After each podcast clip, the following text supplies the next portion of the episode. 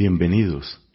Este es el día número 29. Estamos leyendo toda la Biblia en 365 días. Hoy tenemos textos del libro del Génesis, del libro de los Salmos y del Evangelio según San Mateo. Pidamos la intercesión de San Jerónimo y de tantos otros hombres y mujeres que con un corazón puro han escrutado la Sagrada Escritura que ellos pidan para nosotros la gracia del Espíritu Santo. En el nombre del Padre y del Hijo y del Espíritu Santo. Amén. Génesis, capítulo 44. Después José dio a su mayordomo esta orden. Llena de víveres las bolsas de estos hombres hasta que estén bien repletas, y antes de cerrarlas, coloca en ellas el dinero de cada uno. En la bolsa del más joven, además del dinero que pagó por su ración, pondrás también mi copa de plata. El mayordomo hizo lo que José le había indicado, y al día siguiente apenas amaneció, hicieron salir a los hombres con sus asnos. Ellos salieron de la ciudad, y cuando todavía no se habían alejado, José dijo a su mayordomo, Corre ahora mismo detrás de esos hombres, y apenas los alcances les dirás, ¿por qué devuelven mal por bien? ¿Y por qué me han robado la copa de plata? Esa es la copa que mi señor usa para beber y con la que consulta los presagios. Ustedes se han comportado pésimamente. Apenas los alcanzó, el mayordomo les repitió estas palabras. Pero ellos respondieron, ¿Cómo puede, Señor, afirmar tales cosas? Lejos de nosotros comportarnos de esa manera. Nosotros te trajimos de vuelta desde Canaán el dinero que encontramos en nuestras bolsas. ¿Cómo íbamos entonces a robar plata u oro de la casa de tu Señor? Si la copa se llega a encontrar en poder de alguno de nosotros, el que la tenga morirá, y todos los demás seremos tus esclavos. Está bien, respondió, que sea como ustedes dicen, pero mi esclavo será únicamente aquel en cuyo poder se encuentre la copa. Los demás quedarán libres de todo cargo. Entonces ellos se apresuraron a bajar sus bolsas y cada uno abrió la suya. El mayordomo las registró empezando por la del mayor y terminando por la del menor, y la copa fue hallada en la bolsa de Benjamín. Al ver esto, ellos rasgaron sus vestiduras. Luego volvieron a cargar sus asnos y regresaron a la ciudad. Cuando Judá y sus hermanos entraron en la casa de José, éste todavía se encontraba allí. Ellos se postraron ante él con el rostro en tierra. Y entonces José les preguntó, ¿Acaso ustedes ignoraban que un hombre como yo sabe recurrir a la adivinación? Judá respondió, ¿Qué podemos decirte, Señor? ¿Qué excusa podemos alegar o cómo vamos a probar nuestra inocencia? Es Dios el que ha puesto al descubierto nuestra maldad. Aquí nos tienes. Somos tus esclavos, tanto nosotros como aquel en cuyo poder estaba la copa. Pero José replicó, Lejos de mí obrar de ese modo. Mi esclavo será solamente el que tenía la copa. Los demás podrán regresar tranquilamente a la casa de su padre. Judá se acercó para decirle, Permite, Señor, que tu servidor diga una palabra en tu presencia sin impacientarte conmigo, ya que tú y el faraón son una misma cosa. Tú nos preguntaste si nuestro padre vivía aún y si teníamos otro hermano. Nosotros te respondimos, tenemos un padre que ya es anciano y un hermano menor, hijo de su vejez. El hermano de este último murió, y él es el único hijo de la madre de estos dos que ha quedado vivo. Por eso nuestro padre siente por él un afecto muy especial. Tú nos dijiste, tráiganlo aquí porque lo quiero conocer. Y aunque nosotros te explicamos que el muchacho no podía dejar a su padre, porque si se alejaba de él su padre moriría, tú nos volviste a insistir, si no viene con ustedes su hermano menor, no serán admitidos nuevamente en mi presencia. Cuando regresamos a la casa de nuestro Padre tu servidor, le repetimos tus mismas palabras, pero un tiempo después nuestro Padre nos dijo, Vayan otra vez a comprar algunos víveres. Nosotros respondimos, Así no podemos ir, lo haremos únicamente si nuestro hermano menor viene con nosotros, porque si él no nos acompaña, no podemos comparecer delante de aquel hombre. Nuestro padre, tu servidor, nos respondió, Ustedes saben muy bien que mi esposa predilecta me dio dos hijos. Uno se fue de mi lado. Yo tuve que reconocer que las fieras lo habían despedazado y no volví a verlo más. Si ahora ustedes me quitan también a éste, y le sucede una desgracia, me harán bajar a la tumba lleno de aflicción. Por eso, si me presento ante mi padre sin el muchacho a quien él tanto quiere, apenas vea que falta su hijo, morirá, y nosotros lo habremos hecho bajar a la tumba lleno de aflicción. Además, yo me he hecho responsable del muchacho ante mi padre diciendo, si no te lo devuelvo sano y salvo, seré culpable ante ti todo el resto de mi vida. Por eso, deja que yo me quede como esclavo tuyo en lugar del muchacho, y que él se vuelva con sus hermanos. ¿Cómo podré regresar si el muchacho no me acompaña? Yo no quiero ver la desgracia que caerá sobre mi padre. José ya no podía contener su emoción en presencia de la gente que lo asistía, y exclamó, Hagan salir de aquí a toda la gente. Así nadie permaneció con él mientras se daba a conocer a sus hermanos. Sin embargo, los sollozos eran tan fuertes que los oyeron los egipcios y la noticia llegó hasta el palacio del faraón. José dijo a sus hermanos, Yo soy José. Es verdad que mi padre vive todavía. Pero ellos no pudieron responderle, porque al verlo se habían quedado pasmados. Entonces José volvió a decir a sus hermanos, acérquense un poco más.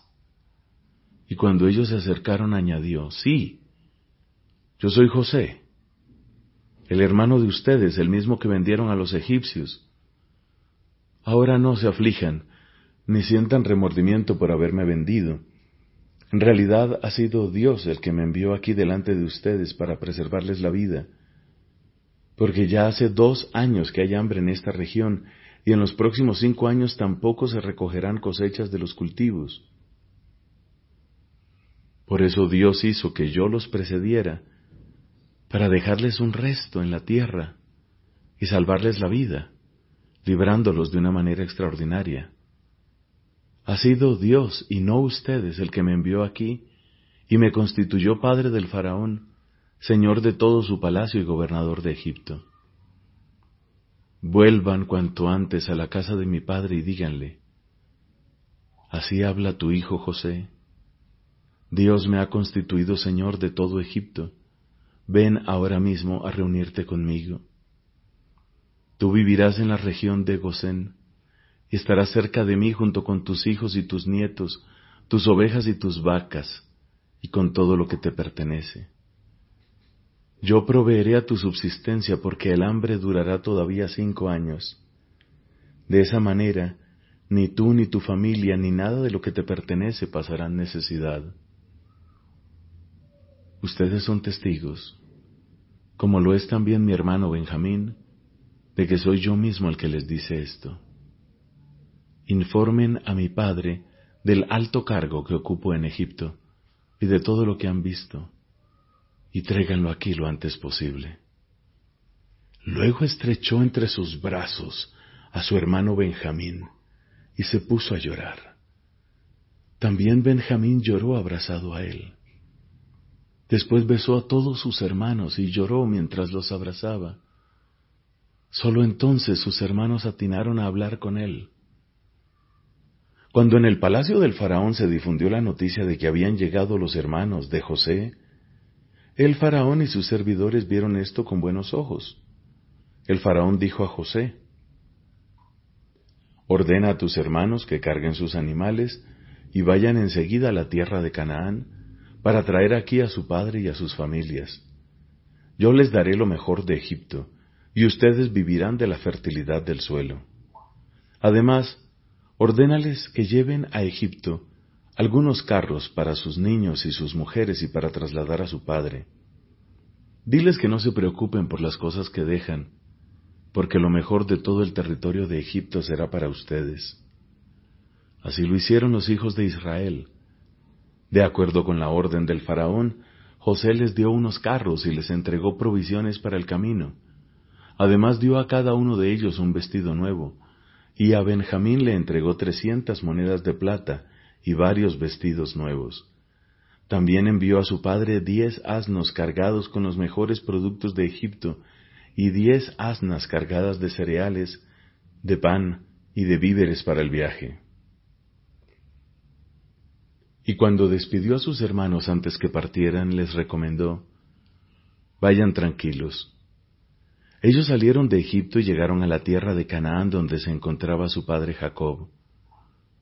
Cuando le anunciaron que José estaba vivo y era el gobernador de todo Egipto, Jacob no se conmovió porque no les podía creer. Entonces les repitieron todo lo que les había dicho José y al ver los carros que le había enviado para transportarlo, su espíritu revivió. Israel exclamó, Ya es suficiente. Mi hijo José vive todavía. Tengo que ir a verlo antes de morir. Palabra de Dios. Te alabamos, Señor. Salmo número 28 de David. Yo te invoco, Señor, tú eres mi roca, no te quedes callado, porque si no me respondes, seré como los que bajan al sepulcro. Oye la voz de mi plegaria cuando clamo hacia ti, cuando elevo mis manos hacia tu santuario. No me arrastres con los malvados, ni los con los que hacen el mal, con los que hablan de paz a su prójimo mientras su corazón está lleno de maldad. Trátalos conforme a sus acciones, como corresponde a su mala conducta. Trátalos según la obra de sus manos, págale su merecido. Ellos no valoran lo que hace el Señor ni la obra de sus manos, por eso Él los derribará y no volverá a edificarlos. Bendito sea el Señor porque oyó la voz de mi plegaria. El Señor es mi fuerza y mi escudo. Mi corazón confía en Él. Mi corazón se alegra porque recibí su ayuda. Por eso le daré gracias con mi canto. El Señor es la fuerza de su pueblo, el baluarte de salvación para su ungido. Salva a tu pueblo y bendice a tu herencia, apaciéntalos y sé su guía para siempre. Padre, te da gloria a tu Hijo en el Espíritu Santo como era en el principio, ahora y siempre, por los siglos de los siglos. Amén. Del Evangelio según San Mateo, capítulo 15, versículos del 21 al 39. Jesús partió de allí y se retiró al país de Tiro y de Sidón entonces una mujer cananea que procedía de esa región comenzó a gritar, Señor Hijo de David, ten piedad de mí. Mi hija está terriblemente atormentada por un demonio. Pero él no le respondió nada. Sus discípulos se acercaron y le pidieron, Señor, atiéndela, porque nos persigue con sus gritos. Jesús respondió, Yo he sido enviado solamente a las ovejas perdidas del pueblo de Israel. Pero la mujer fue a postrarse ante él y le dijo, Señor, socórreme. Jesús le dijo, No está bien tomar el pan de los hijos para tirárselo a los cachorros. Ella respondió, Y sin embargo, Señor, los cachorros comen las migas que caen de la mesa de sus dueños. Entonces Jesús le dijo, Mujer, qué grande es tu fe, que se cumpla tu deseo. Y en ese momento su hija quedó curada. Desde allí Jesús llegó a orillas del mar de Galilea y subiendo a la montaña se sentó. Una gran multitud acudió a él llevando paralíticos, lisiados, ciegos, mudos y muchos otros enfermos. Los pusieron a sus pies y él los curó.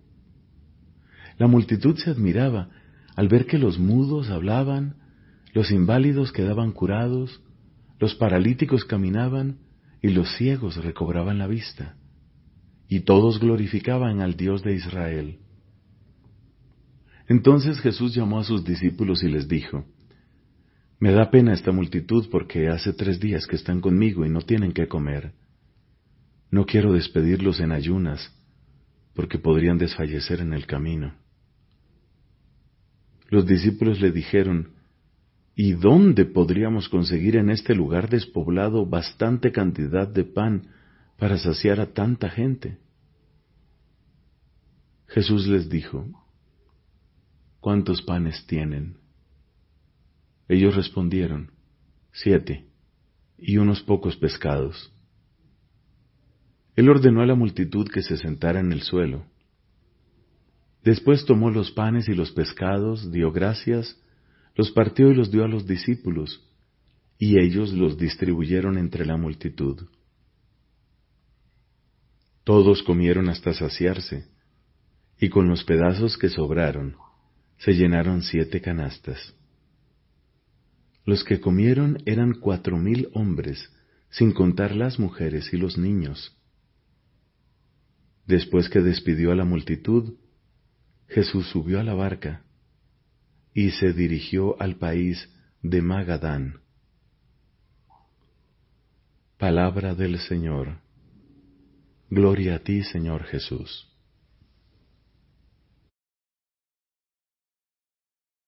el Padre. Los cristianos son bautizados en el nombre del Padre y del Hijo y del Espíritu Santo. Antes responden creo a la triple pregunta que les pide confesar su fe en el Padre, en el Hijo y en el Espíritu. La fe de todos los cristianos se cimenta en la Santísima Trinidad. Los cristianos son bautizados en el nombre del Padre y del Hijo y del Espíritu Santo, y no en los nombres de estos, pues no hay más que un solo Dios, el Padre Todopoderoso y su Hijo único, y el Espíritu Santo, la Santísima Trinidad. El misterio de la Santísima Trinidad es el misterio central de la fe y de la vida cristiana. Es el misterio de Dios en sí mismo. Es, pues, la fuente de todos los otros misterios de la fe es la luz que los ilumina, es la enseñanza más fundamental y esencial en la jerarquía de las verdades de fe. Toda la historia de la salvación no es otra cosa que la historia del camino y los medios por los cuales el Dios verdadero y único, Padre, Hijo y Espíritu Santo, se revela a los hombres, los aparta del pecado y los reconcilia y une consigo.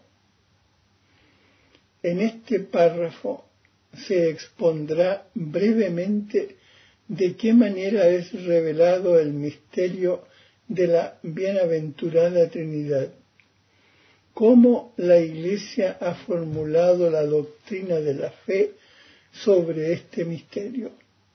y finalmente cómo por las misiones divinas del Hijo y del Espíritu Santo, Dios Padre realiza su designio amoroso de creación, de redención y de santificación. Los padres de la Iglesia distinguen entre la teología y la oikonomía, designando con el primer término el misterio de la vida íntima del Dios Trinidad. Con el segundo, todas las obras de Dios por las que se revela y comunica su vida. Por la oikonomía nos es revelada la teología, pero inversamente es la teología la que esclarece toda la oikonomía. Las obras de Dios revelan quién es en sí mismo e inversamente el misterio de su ser íntimo ilumina la inteligencia de todas sus obras. Así sucede analógicamente entre las personas humanas. La persona se muestra en su obrar y a medida que conocemos mejor a una persona, mejor comprendemos su obrar. La Trinidad es un misterio de fe en sentido estricto, uno de los misterios escondidos en Dios, que no pueden ser conocidos si no son revelados desde lo alto.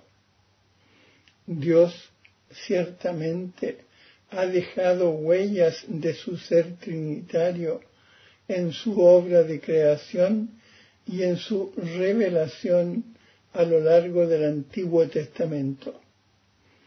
Pero la intimidad de su ser como Trinidad Santa constituye un misterio inaccesible a la sola razón e incluso a la fe de Israel antes de la encarnación del Hijo de Dios y el envío del Espíritu Santo.